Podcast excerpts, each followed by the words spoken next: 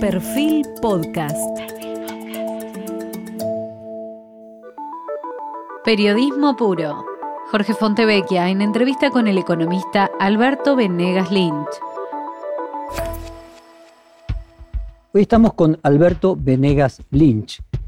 Podríamos decir que en las últimas pasos eh, hubo diversos mensajes de la sociedad política, pero uno de ellos que fue el que más se destacó es el crecimiento de las ideas liberales que tienen consenso público y apoyo electoral.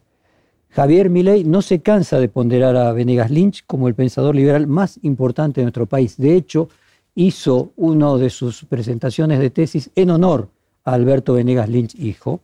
Y sorprende porque el estilo de ambos es muy, muy diferente. Lynch es crítico de las formas de Milley, pero también dijo que los liberales deberían estar muy agradecidos por su irrupción en la política. En Twitter, este intelectual que prefiere más hablar de cuestiones filosóficas que estrictamente económicas, se presenta con una frase de Anthony Hassey, clásica, no es imposible poner la carreta delante del caballo, es poco práctico. Es doctor en Economía de la Universidad Católica, doctor en Ciencias de la Dirección de la Universidad Argentina de la Empresa.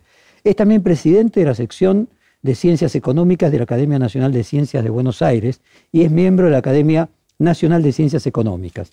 Es también académico correspondiente de la Academia Nacional de Economía de Uruguay, miembro del Comité Científico de Procesos de Mercado de la Revista Europea de Economía Política en Madrid y miembro también del Consejo Asesor de Avances en Advanced Industrial Economic en New York. Es autor de 28 libros, además de 10 en colaboración y 4 en coautoría. Fue profesor titular por concurso de la Universidad de Buenos Aires y enseñó cinco carreras, ciencias económicas, derecho, ingeniería, sociología y en el Departamento de Historia de Filosofía y Letras. Fue rector, además, durante 23 años del ESADE, donde es profesor además emérito. En dos oportunidades integró el consejo directivo del Mont Pelerin Society, es miembro del consejo académico, asesor del Institute of Economic Affairs de Londres es académico asociado de Cato Institute de Washington y del Ludwig von Mises Institute en Auburn. Es miembro del Instituto de Metodología de las Ciencias Sociales de la Academia Social Nacional perdón, de Ciencias Morales y Políticas de Buenos Aires y recibió grados honoríficos de universidades de su país, del extranjero. Es presidente además del Consejo Académico de la Fundación Libertad y Progreso y presidente del Consejo Editorial de la filial argentina de la Unión Editorial de Madrid. Y quería comenzar preguntándole Alberto, Alberto, usted sabe cuando se busca su, su nombre en Google, aparecen siempre personas relacionadas. Y las personas relacionadas que aparecen en su caso es Javier Milei, Juan Bautista Alberdi y paradójicamente Alberto Fernández. No sé si usted hizo búsqueda de su nombre en Google en algún momento y se le llama la atención esta extraña combinación y a qué, a qué lo atribuye. Bueno, me llama poderosamente la atención este tercer nombre, no lo, no lo tenía registrado, no lo, había localizado en, en Google. Bueno, avancemos entonces en el tema del pensamiento liberal. Una definición que se tornó clásica suya es el liberalismo es el respeto irrestricto por el proyecto de vida de los otros. ¿Esa es una definición más filosófica, más política que económica? Bueno, eh, esta es una definición que fabriqué en uno de mis primeros libros y tengo la satisfacción que algunos intelectuales que, aprecio eh, la han eh, repetido. Y creo que es, da en el, corazón o el eje central o la columna vertebral de la tradición de pensamiento liberal. y creo que la prueba de fuego, Jorge, es cuando no compartimos el proyecto de vida del vecino. Más aún, nos puede resultar repugnante, pero si no hay lesión de derechos, tenemos que respetar el proyecto de vida de otros, porque de lo contrario se hace invivible la vida si todos levantamos el dedo e imponemos o intentamos imponer nuestro proyecto de vida. Creo que para la cooperación social esta es una buena definición y respeto viene de respectus, eh, viene de la idea de consideración, eh, como digo, no quiere decir para nada adherir, quiere decir simplemente eso, considerar o respetar. usted inclusive mencionó la palabra tolerancia recién, pero la palabra en otro, en, otro reportaje usted dijo, la palabra tolerancia no me agrada mucho porque los derechos se respetan. ¿Cuál es el rol de la sociedad y del gobierno para hacer respetar esos derechos? Bueno, eh, efectivamente, la palabra tolerancia siempre me ha parecido que tiene cierto tufillo inquisitorial, como que si nos colocamos en un nivel más alto y miramos para abajo a gente que está equivocada. Y creo que eso, si seguimos con la enseñanza eh, vital eh, que nos ha transmitido Popper, y sé que usted es un estudioso de, Karl Popper, eh, cuando Karl Popper dice que el conocimiento tiene la característica de la provisionalidad sujeta a refutaciones. Siempre tenemos que estar en la punta de la silla, abiertos a refutaciones, y cuando nos refutan o cuando hay una refutación, hay un salto cuántico, hay una mejora, digamos, en el, en el conocimiento. Yo tuve un intercambio epistolar muy eh, corto y de una sola vez con Karl Popper. Cuando era rector de SEADE lo invité a una colación de grados, no pudo asistir porque tenía un problema de salud.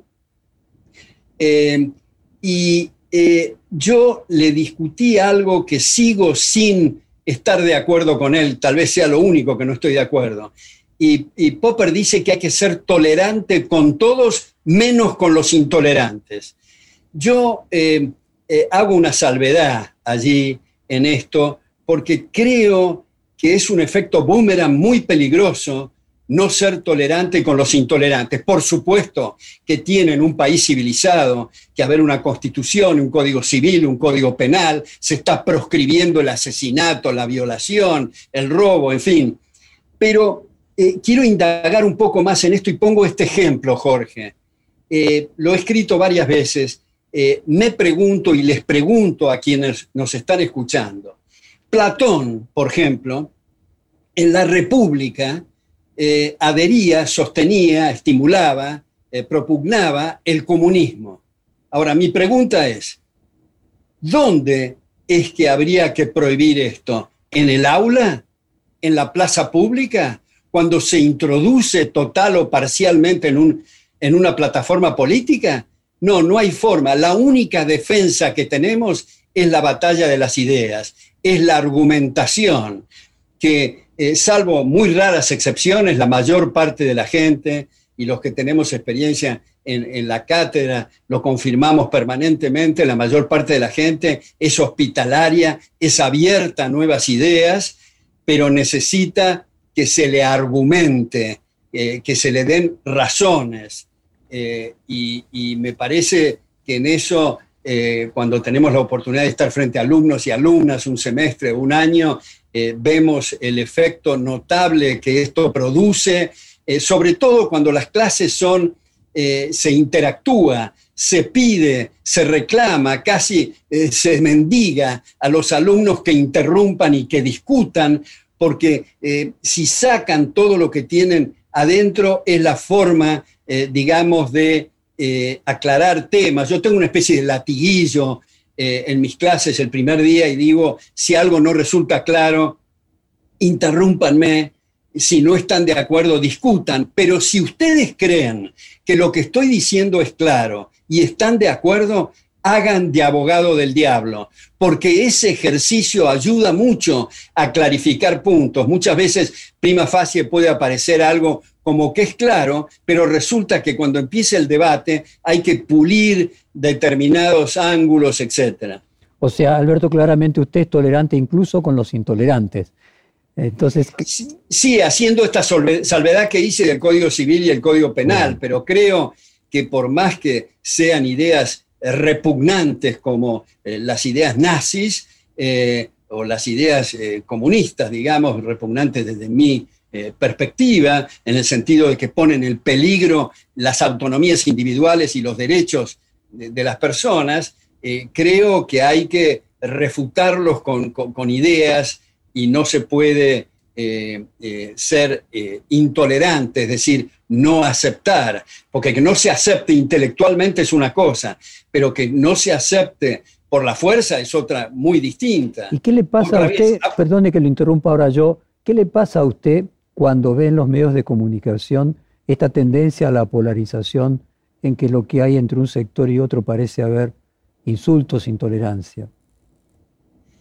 Bueno, no me gustan, eh, no me gusta levantar la voz, no me gustan los insultos, me parece que no son eh, conducentes, eh, pero cuando veo en los medios de comunicación confrontaciones, estoy atento a las argumentaciones y creo, Jorge, ya que hablamos de este tema, quiero rendir un muy sentido homenaje a muchos periodislos independientes, y ya sé, Jorge, que usted está pensando que periodismo independiente es una redundancia, bastante grosera, por cierto, pero en, los, en el mundo que vivimos vale el adjetivo, eh, dado que hay eh, muchos, eh, lamentablemente, fantoches que adhieren incondicionalmente a los abusos del leviatán y que no tienen las características del periodismo, del contrapoder, digamos, de, de estar permanentemente atento a la protección de los derechos de la gente. Y como digo,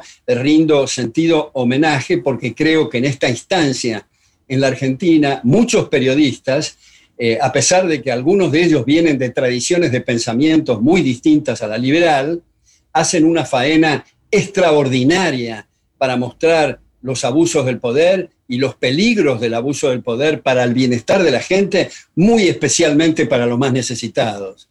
Alberto, en su libro Fundamentos de Análisis Económico, eh, usted comienza con una cita de Jorge Luis Borges. Eh, se la leo, el más urgente de los problemas de nuestra época, ya denunciado con profética lucidez por el casi olvidado Spencer, es la gradual intromisión del Estado en los actos del individuo, otras Inquisiciones es un texto de 1952 en pleno gobierno peronista.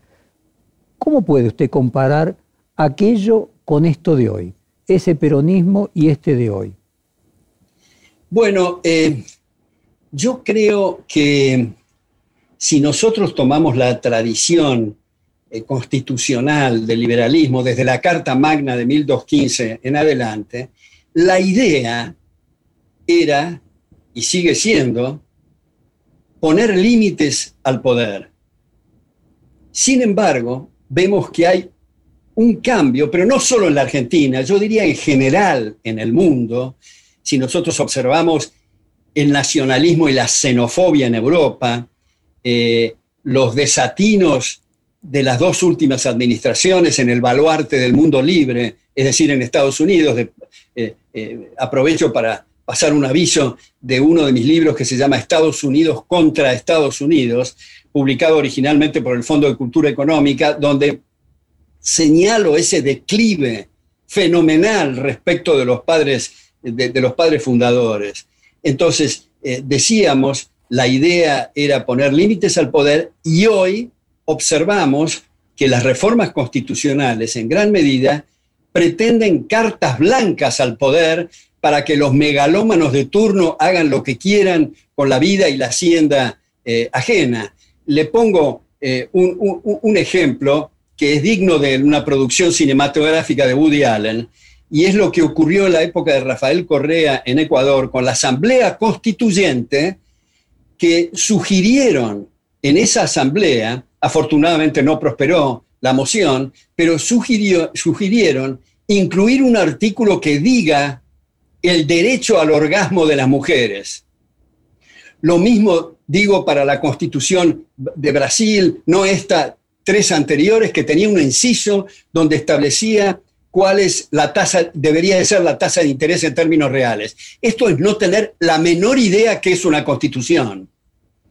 Alberto, Mario Vargas Llosa y otros pensadores liberales y conservadores sostienen que hay que dar una batalla cultural contra la superioridad moral de las izquierdas. La izquierda se quedó históricamente con la moral y la derecha con la eficacia y ahí hay un punto a recuperar por parte del liberalismo. Bueno, como usted sabe, Jorge, este asunto semántico, hay, gustos para todos. Yo personalmente, a mí no me gusta esto de izquierda, derecha, arriba, abajo. al, costado o al frente, eh, me parece que son términos confusos. Por ejemplo, eh, la, expresión derecha a mí me suena como algo conservador y fascista. Conservador en el peor sentido de la expresión, no conservador para el que quiere conservar la vida, la libertad y la propiedad, sino el conservador que no puede despejarse o desatarse o eh, salir de las telarañas mentales del statu quo y no puede concebir nada nuevo. Digamos, si hubiéramos seguido con esto, nuestros ancestros no hubieran pasado del garrote y nunca hubiéramos aceptado el arco y la flecha porque era algo novedoso y nadie lo había eh, aplicado antes. Incluso más, Jorge, yo diría, y esto no es para, a lo mejor me estoy desviando del tema, pero las izquierdas en alguna medida han traicionado su origen. Porque si nosotros vemos que en la Revolución Francesa, los que se sentaban antes de la contrarrevolución de los jacobinos, me refiero, se sentaban a la izquierda del rey, era para mostrar su oposición a las botas, al poder. Sin embargo, con el transcurso del tiempo, las izquierdas adhirieron entusiastamente a las botas es decir, al uso del monopolio de la fuerza para dirigir los, los, rincones eh, más preciados de la vida del ser humano. Entonces, estamos todavía, eh, digamos, en, la Argentina y en otras partes, estamos con eh, el tema de los controles de precios. Hace 4.000 años, de la época de Amurabi, estamos con estos fracasos y todavía lo ensayamos como si fuera una cosa nueva.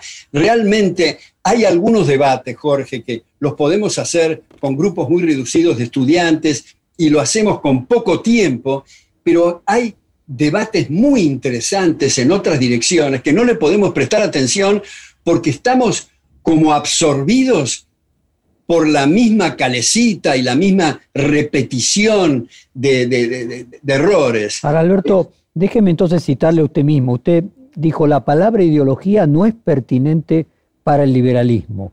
¿Y cómo definiría usted entonces el pensamiento eh, liberal?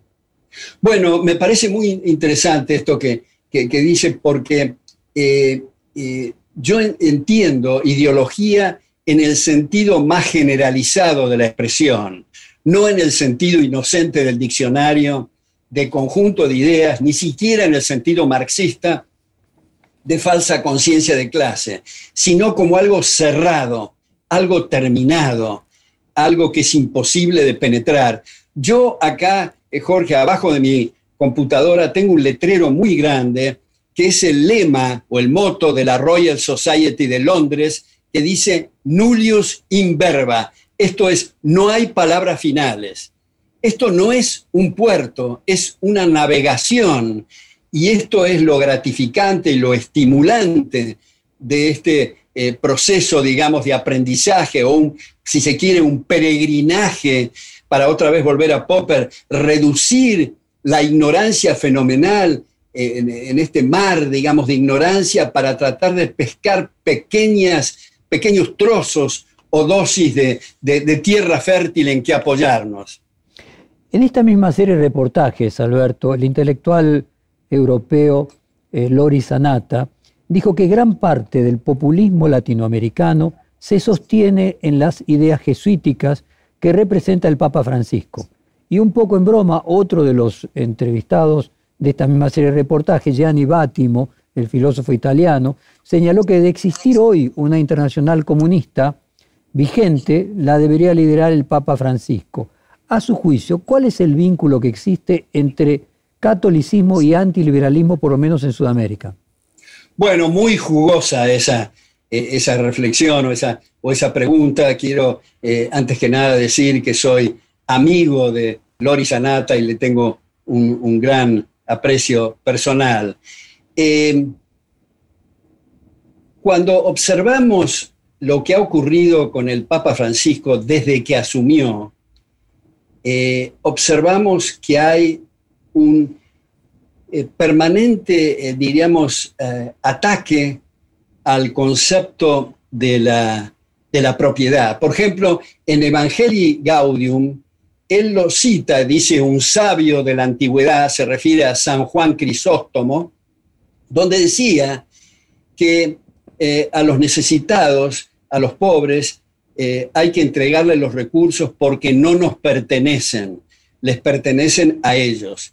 Quiero recordar que San Juan Crisóstomo era un rabioso antisemita y en una de sus publicaciones decía que las sinagogas eran el domicilio del, demonio eh, y que no habría que perdonarlos bajo ninguna eh, circunstancia. Por otra parte, eh, dice el Papa Francisco que el mercado mata sin percatarse que en el Vaticano cotidianamente, al comprar las distintas cosas que necesitan, están eh, en el proceso de mercado. Subrayo, es un proceso, no es un lugar ni una cosa.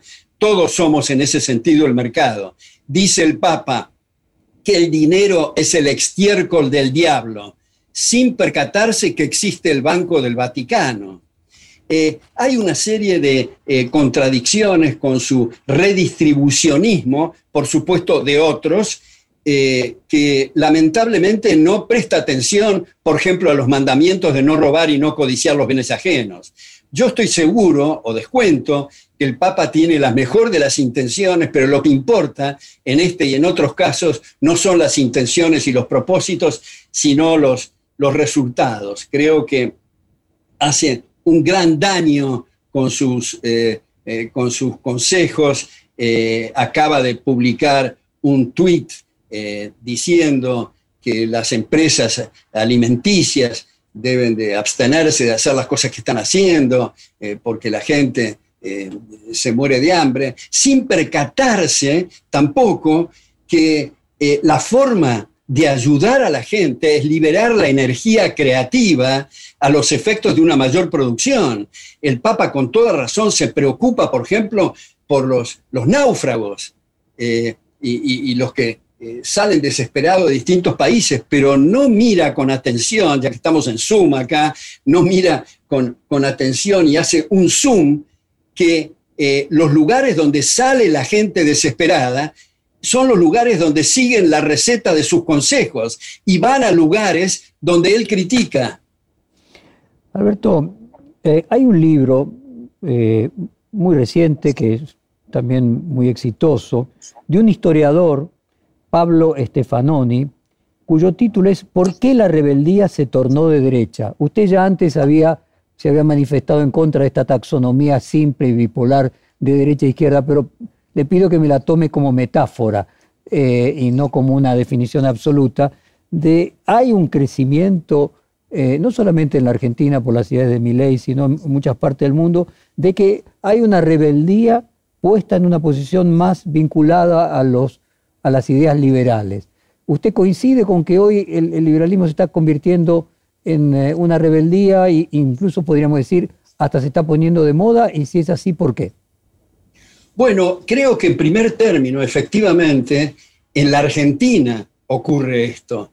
Eh, en la Argentina ocurre esto porque ha habido y hay muchas fundaciones, como usted sabe, en Tucumán, en Santa Fe, en Mendoza, en Córdoba, en Corrientes, en Buenos Aires, eh, que son fundaciones que trabajan denodadamente, eh, que tienen club de lectura, que eh, estimulan para hacer seminarios, hay tesis doctorales de chicas y chicos que son brillantes, y eso empuja el eje del debate o empuja las agendas y hace que el discurso político se torne eh, más hospitalario, eh, digamos, hacia el liberalismo. Desde luego, no necesito decir que esto no es ni remotamente suficiente para lo que hoy está ocurriendo en la Argentina, pero también hay en otros lugares, en Estados Unidos, por ejemplo, también fundaciones con presupuestos eh, de, participaciones privadas que son notables, la producción de libros y, y, similares. Pero eh, tenemos este problema eh, de lo que viene la declinación en Estados Unidos que dije antes, lo del Papa peronista que acabamos de mencionar, lo de la xenofobia y el nacionalismo en Europa, para no decir nada lo que ocurre en algunos países latinoamericanos, especialmente Cuba, Nicaragua, Venezuela, eh, con este personaje que habla con los pajaritos en el, en el Orinoco, que a uno le puede hacer gracia, pero los pobres venezolanos viven en una situación donde no hay medicamentos, donde no hay alimentos. Creo que sería tal vez una exageración decir que se ha puesto de moda eh, el, liberalismo, pero sí eh, cuento esto, termino esta, esta reflexión rápida con, una anécdota. Eh, mi primer artículo que yo escribí fue a los 18 años en la revista Programa del Movimiento Universitario de Centro de la Universidad de Buenos Aires, y 10 años después, en 1968, cuando llegué de mi beca en, Estados Unidos, ocupé la cátedra y el entonces presidente de la Bolsa de Comercio de Buenos Aires me designó asesor económico de esa institución y me invitó a dar un curso nada menos que en el recinto principal de la Bolsa. Mi mujer fue ahí, estaba orgullosa, fue con mi cuñado, y cuando empezaron las primeras parrafiadas mías sobre la necesidad de privatizar, etcétera, la gente se levantaba de a 200 personas se referían a mi madre en una forma muy poco cortés y con epítetos increíbles hacia mi persona, eh, que alarmaron mucho a mi mujer, eh, pero eso es para decir que el, insinuar aspectos liberales era un improperio, la palabra liberal. Eh, ahora eso ha cambiado, no lo suficiente, tenemos que seguir haciendo esfuerzos y más aún, Jorge, yo creo que los liberales tenemos que hacernos permanente autocrítica, porque si hay una persona que es honesta intelectual, que está bien inspirada, pero no acepta el ideario liberal, quiere decir que el problema está en nosotros. Quiere decir que en lugar de estar afirmando por qué diablos la gente no entiende lo que estoy diciendo, es mucho mejor decir por qué soy tan inepto para pasar el mensaje y pulirlo y preparar mejor una próxima conferencia, una próxima entrevista, una próxima clase y, mejorar el mensaje, puesto que estamos frente a gente, como digo, bien inspirada y de buena fe, honesto intelectual, pero que no acepta ese, ese mensaje. Alberto, un artículo suyo reciente, en este caso de El País de Uruguay, usted rescata la performance electoral de Javier Milei de la siguiente manera, le voy a leer. Más allá del recuento de los votos, lo relevante es no solo haber pasado el mensaje vigoroso y sin concesiones en el terreno político, sumamente debilitado en el plano político desde hacía décadas y décadas, un campo absorbido por el estatismo de diversos colores en el interregno liderado por los meritorios esfuerzos de Álvaro Alzogaray, sino por el responsable, sino por haber sido responsable de haber corrido el eje del debate en un mundillo de la política y modificarlo. Y quería preguntarle, porque usted mismo en este párrafo lo compara con, con Alzogaray, ¿cómo compararía la figura de Alzogaray y de Miley? Bueno, eh, le agradezco también esa, referencia. Efectivamente, ese es un artículo mío reciente. Y creo que Javier Milei ha eh, puesto sobre el tapete en el nivel político un discurso y un lenguaje que hacía muchísimo tiempo no se escuchaba.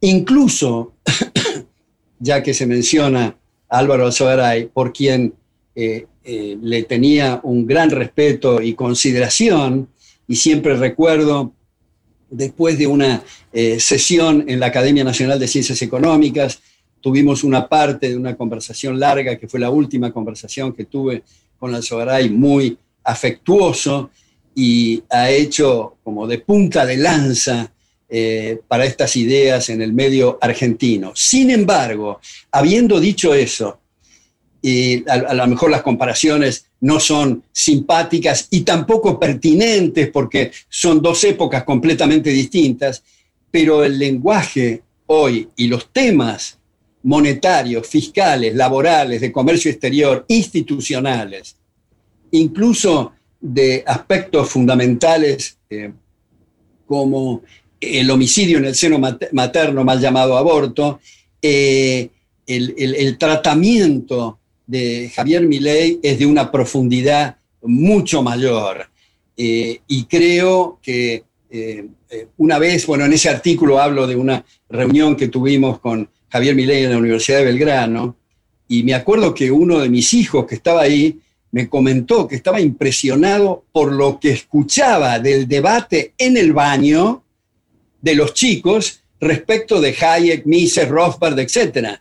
Eso es algo, eh, eh, eh, también digo en, ese artículo, ¿no? el aula magna estaba llena, había aulas paralelas con pantallas, pero más que el grosor, como digo ahí, de la audiencia, me llamó mucho la atención el contenido de las preguntas, porque estaban revelando que atrás de eso había mucha biblioteca y no era simplemente preguntas de circunstancia. Usted mencionaba el agradecimiento de los liberales a mi ley, pero dijo, pero no estoy para nada de acuerdo con alguno de sus modos, eh, creo que nunca se justifica, pueden denunciarse con énfasis maniobras y zancadillas y refutarse con vigor argumentos estatistas, pero no recurrir al lenguaje soez, puesto que estamos hablando de una batalla cultural y una manifestación cultural comienza por los modales. Mi pregunta es, ¿no cree usted que ese estilo es el que le permitió a mi ley también sumar más adherentes? Yo creo que no, Jorge, es una conjetura, yo creo que no. Y de todas formas, a mí me parece que si estamos, como digo ahí, hablando de la batalla cultural, que eh, el eje central de la batalla cultural es transmitir los valores del respeto recíproco, eh, me parece que no es eh, apropiado el uso de, improperios. Que está, esto no es un caso para cargar las tintas con Javier Milei, como es de público conocimiento, está bastante lamentablemente generalizado. Como digo en ese artículo, yo no uso improperios eh, públicamente, no porque no tenga imaginación, como digo ahí, eh, muchas veces se me ocurren cosas muy creativas en esa línea, pero no lo hago porque no quiero contribuir a que nuestro medio eh, se convierta en, una cloaca. Eh, creo que si todos utilizamos eh, lenguaje soez, no, no, no, no tenemos, me parece a mí, argumento para hablar de batalla cultural. Yo creo, en definitiva, Jorge, que hay que subir la, la, vara. Y una forma de subir la vara son los modales. Desde luego que lo importante acá es el contenido y no las formas, pero las formas hacen también en alguna medida al fondo, por eso tenemos que cuidar y yo le he comentado esto a Javier pública y, privadamente. Bueno, entonces déjeme subir la vara y, ayudarnos con todo su conocimiento a tratar de ser más didáctico y más profundo sobre las ideas que mi ley coloca en, agenda. Él utiliza eh, dos términos que utiliza von Mises en, en la acción humana que resultan para el gran público eh, crípticos. Uno es la praxiología, como la ciencia que estudia las maneras de resolver problemas de una manera práctica, y otra es catalácticos o catalexia del orden espontáneo que se produce en la, acción humana. ¿Podría usted explicarle a los legos eh, estas dos eh, palabras que son obviamente introducidas por, por Don Mises de una manera que sean comprensibles para el ego en economía?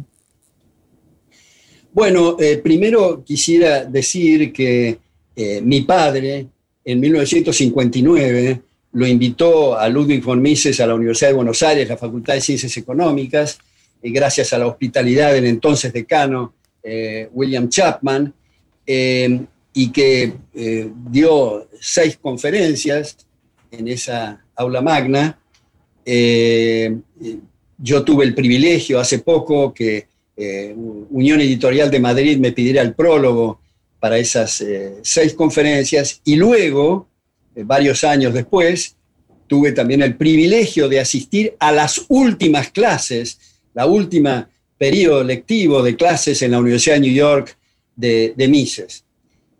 Y Mises, como usted acaba de señalar, ha eh, publicado en el año 1949 ese tratado de economía que se llama Acción Humana.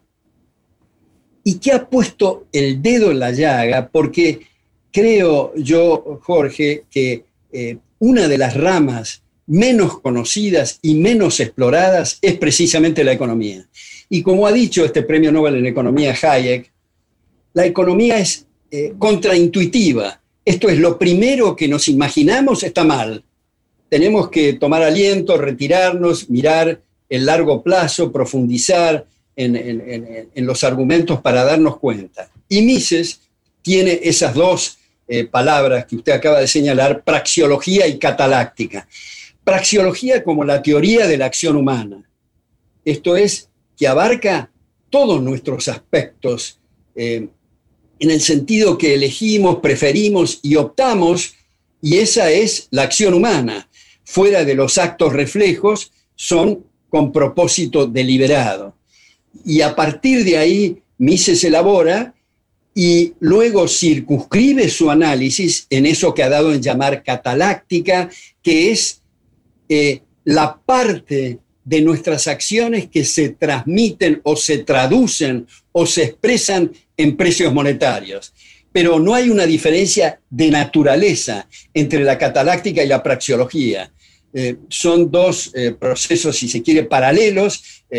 Si se quiere ilustrar y tuviéramos un pizarrón, diríamos, son dos círculos concéntricos. El círculo más, de radio más reducido es la cataláctica y el más amplio es la praxiología. O sea, todo es acción humana y hay una parte de la acción humana que se traduce en precios.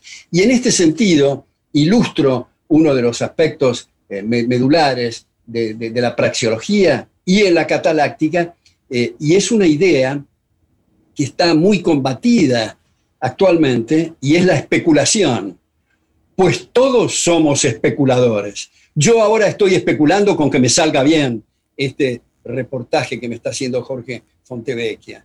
Eh, cuando nos acostamos a la noche, si no somos suicidas, estamos especulando con que vamos a amanecer con vida. La Madre Teresa estaba especulando con que sus leprosos estén eh, bajo su cuidado estén en mejores condiciones. La madre que cuida al hijo está especulando con la salud del hijo. Y el que vende eh, caramelos está especulando con obtener una ganancia. Pero eso es solo uno de los aspectos. En realidad no hay acción humana sin especulación.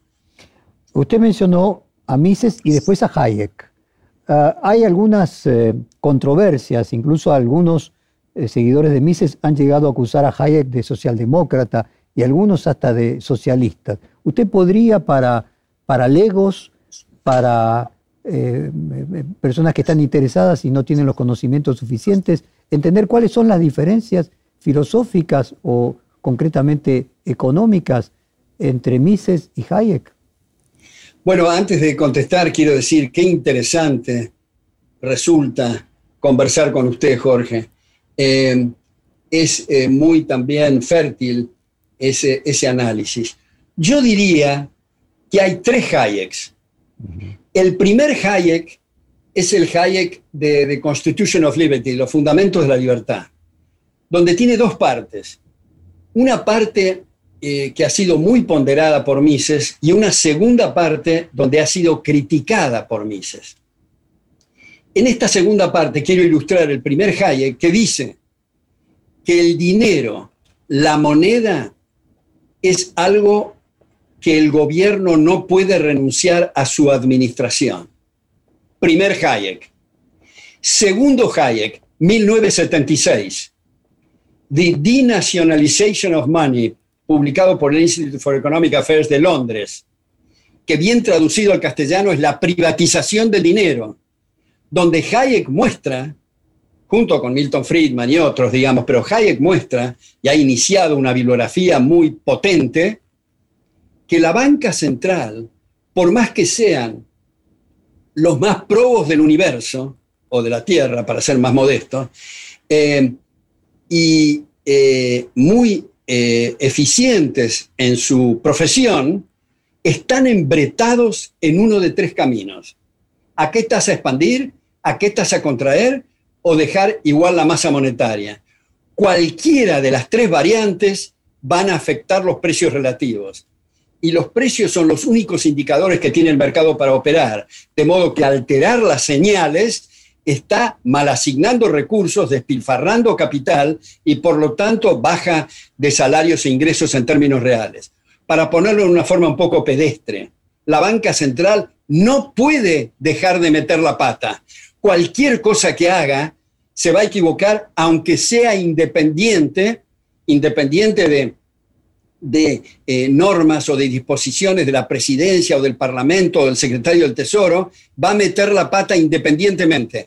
Y si alguien trata de poner un contrafáctico, Jorge, y dice, bueno, pero eh, supongamos que el Banco Central tiene la bola de cristal y hace lo mismo que hubiera hecho la gente. ¿Qué me diría usted? La respuesta es doble. Primero, si va a ser lo mismo que hubiera hecho la gente, ¿para qué diablo se metió?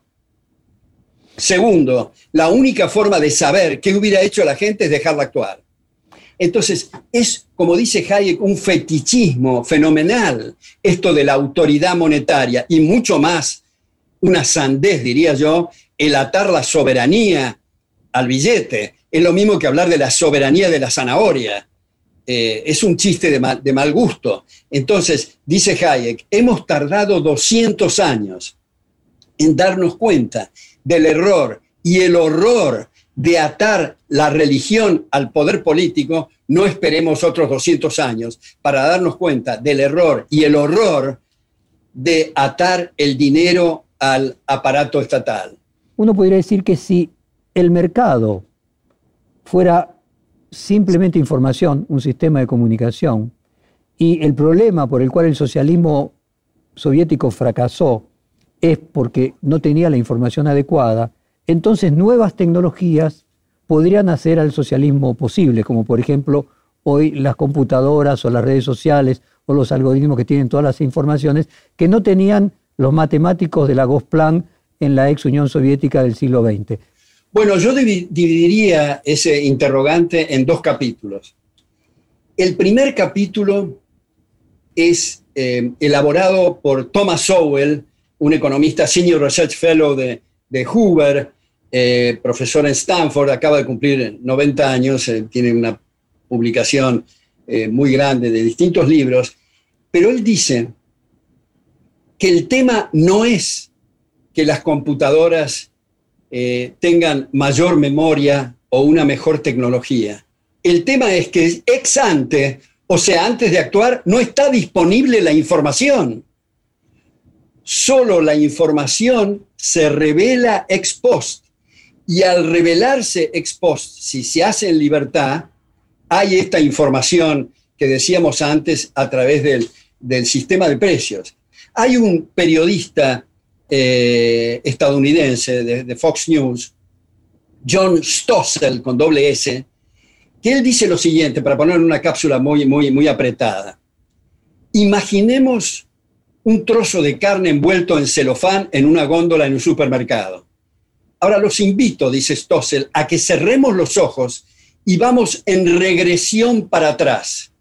Nos imaginamos el agrimensor que está haciendo cálculos en, los distintos espacios y terrenos, nos imaginamos los alambrados, los postes, tengamos en cuenta que solo los postes a veces tardan 10, eh, 20 y 30 años entre la tala y, este, y, eh, entre la, siembra y, la tala. Imaginemos las cartas de crédito, eh, los transportes, las empresas para hacer esos transportes. Luego nos imaginemos los tractores, los pesticidas, los, este, eh, las cosechadoras, los caballos, las riendas, las monturas, los peones, el ganado, cientos de miles de personas, cada uno en el spot ocupándose de su eh, misión específica, sin entender ni saber qué está ocurriendo en otros lados, y a través del sistema de precios aparece el trozo de carne en la góndola envuelto en celofán en el supermercado. Ahora vienen eh, los eh, dictatorzuelos de nuestra época y dicen, no, no se puede dejar a la anarquía del mercado, tenemos que controlar y en lugar de información dispersa y fraccionada a través del sistema de precios, concentran ignorancia. Ergo, no hay carne, no hay celofán, no hay góndola y eventualmente no hay supermercado, digamos, como el caso eh, venezolano. Entonces, no es un tema de tecnología. Por otra parte, hago una nota a pie de página acá y digo, cuando hablamos de tecnología, hablamos de memoria de la computadora, está mal dicho.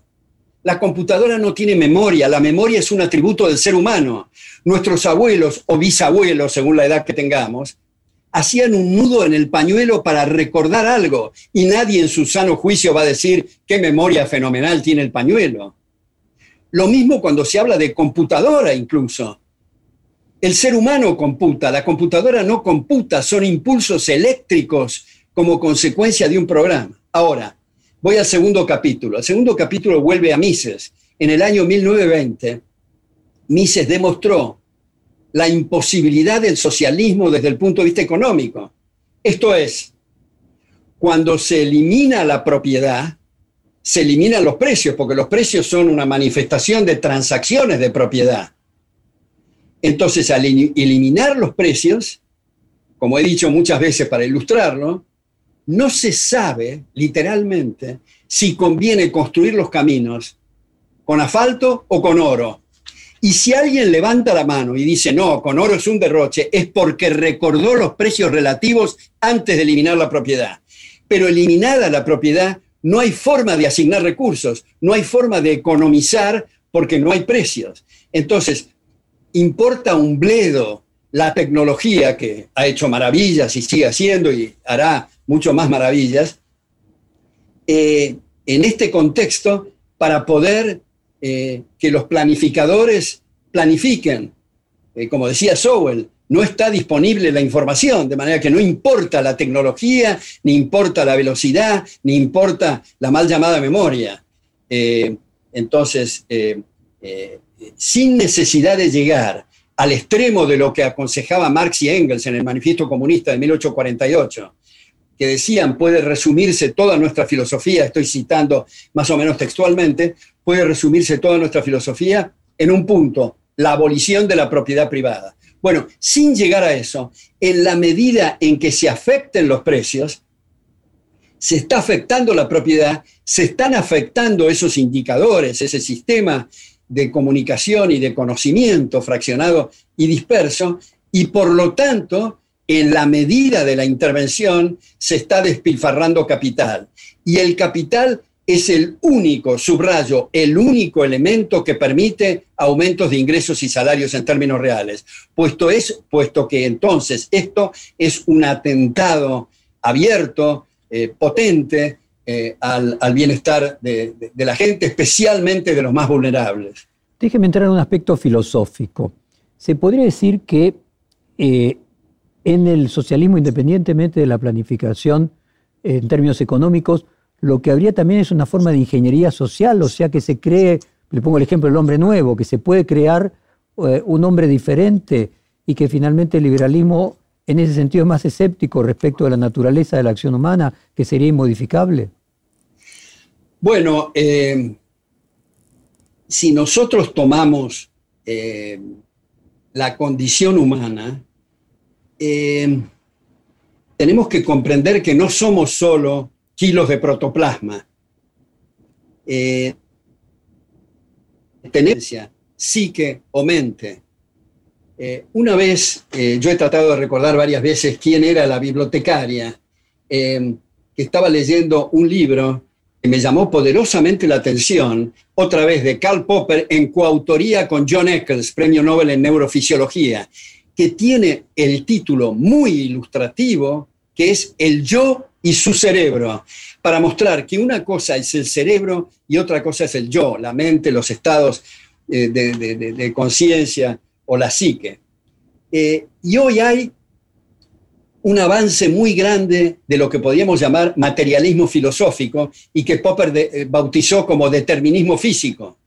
Esto es que somos, como digo, eh, kilos de protoplasma y por lo tanto no habría posibilidad de revisar nuestras ideas, no habría posibilidad, eh, posibilidad de distinguir entre proposiciones falsas y verdaderas, no habría ideas autogeneradas, no habría no tendría sentido la palabra moral, responsabilidad individual y menos libertad. No quiero hacer cosas ad hominem acá, eh, Jorge, pero la voy a hacer como una excepción en este caso, y me refiero a Zaffaroni, el expresidente de la Corte, que ha enseñado y ha tenido, eh, lamentablemente, creo yo, mucho peso en la Universidad de Buenos Aires, en la rama del derecho penal, que él es determinista, eh, partidario del, eh, determinismo filosófico, del materialismo filosófico, y por eso dice, con razón, porque es un silogismo acertado, decir que no hay que detener a los delincuentes porque no son responsables de sus actos. Ahora, el problema es la premisa. La premisa está mal. Por eso recomiendo eh, muy enfáticamente, porque no lo podemos explicar acá, eh, es, ese libro El yo y su cerebro, y varios otros libros en la misma línea de estos dos autores y de muchos otros, que explican que el centro eh, de la condición humana es el libre albedrío. Y donde hay determinismo físico, donde hay materialismo filosófico, no hay libre albedrío y se ha anulado la condición humana, la más preciada de todos los seres conocidos, subrayo conocidos porque no sabemos de extraterrestres, eh, de los seres conocidos que eh, eh, tenemos esa bendición y esa capacidad de elegir y de preferir. Y termino, Jorge, para no hacerlo muy largo a esto, volviendo a Hayek, que Hayek sostiene que la libertad en el contexto de las relaciones sociales se refiere sola y exclusivamente a la ausencia de coacción de otros hombres. No tiene sentido la extrapolación de la física y la biología, decir yo no soy libre de bajarme de un avión en pleno vuelo o no soy libre de ingerir arsénico sin sufrir las consecuencias. Eso no tiene que ver con la libertad en las relaciones sociales, esa ausencia de coacción de, otros hombres. Hay una crítica, usted mencionó ahora la libertad en su aspecto negativo, hay una crítica a los libertarios de que a veces ponen eh, solo foco en uno de los dos componentes de la libertad. ¿Usted podría transmitirle a nuestra audiencia su propia explicación de las dos formas de libertad, la negativa y la positiva, y cuál usted cree que es la importancia de cada una de ellas? Bueno, yo creo, aunque suene negativo, valga la redundancia, la libertad negativa es la que quiero suscribir, porque la mal llamada libertad positiva es en realidad oportunidad.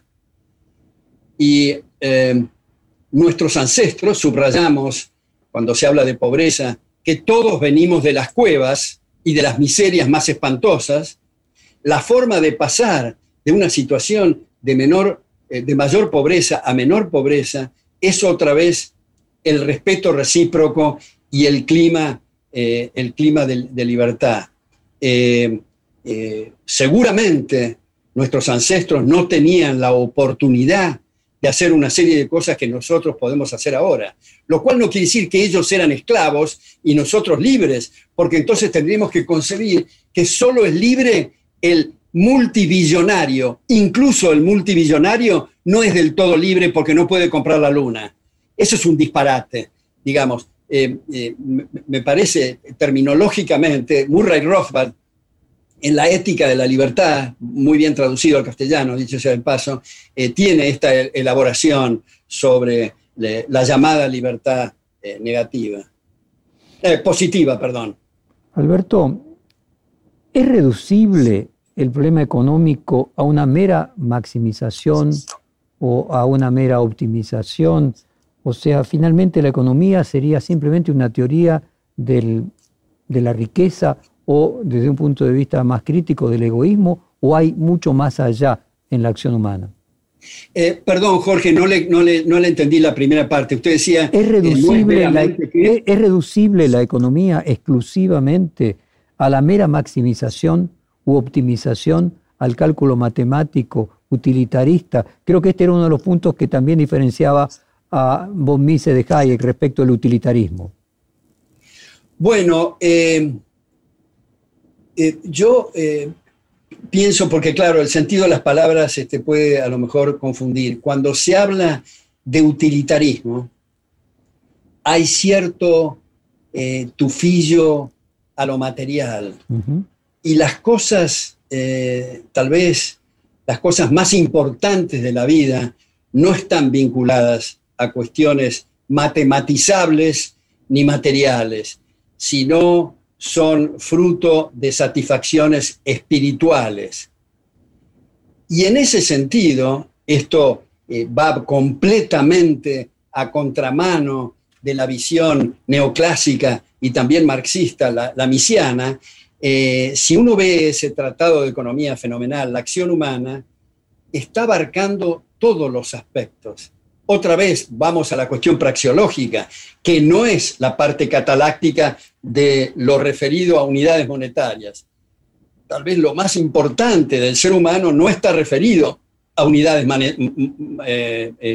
a unidades eh, eh, monetarias. Entonces, me parece que hay algunos colegas que al usar y abusar del instrumento matemático desvían la audiencia de lo, que queremos decir, de la cooperación social, la división de trabajo y el fin de la vida que es en realidad eh, la felicidad y poder actualizar las propias potencialidades en busca del bien. Dos preguntas finales que nos acabó la hora, ahora sí de coyuntura, y los, saco del aspecto académico. Esto que usted mencionaba de la reducción a simplemente aspectos materiales cuantificables, lo que decía Leibniz de que una cosa es calcular y otra cosa es ponderar. Eh, se calcula sobre iguales y se pondera entre diferentes. Fue el error que cometió Macri con sus célebres planillas de Excel de tratar de reducir, que era muy fácil resolver determinados problemas. La, primera pregunta y me queda una última luego sobre mi ley. Bueno, me parece muy acertada la división entre eh, calcular y ponderar. Eh, y, hay una diferencia ahí de naturaleza filosófica, como usted decía respecto del de el gobierno anterior, a veces se dice y se critica porque se decía que era gradualista. Desde mi perspectiva no fue gradualista, fue en la dirección equivocada. Eh, digamos, eh, su primera aparición en ese bailecito pornográfico con la banda presidencial en la Casa Rosada me parece absolutamente antitético con el sistema republicano. Y luego su intención de nombrar a dos ministros de la Corte por decreto, eh, luego el otorgar planes sociales a, piqueteros, aumento del gasto, aumento de los impuestos y el aumento de los impuestos debe de tomarse en cuenta la inflación monetaria que terminó en un 50%, ahora estamos en guarismo parecido, aunque subrayo muy especialmente, pongo en bastardilla y en letra grande, que ese 50% es una inflación reprimida. Cuando eh, se destape la olla y eh, eh, termine con el control en las tarifas y en los precios, la inflación va a ser muchísimo mayor. Yo siento, porque otra vez, igual que digo del Papa, de las intenciones, seguramente las intenciones de Macri han sido las mejores, pero lamentablemente su, gestión ha sido, eh, ha sido deplorable. Y respecto de mi ley, finalmente, cuando usted le hace estos comentarios respecto de los modos y las formas, eh, ¿usted siente que él lo escucha y qué le responde?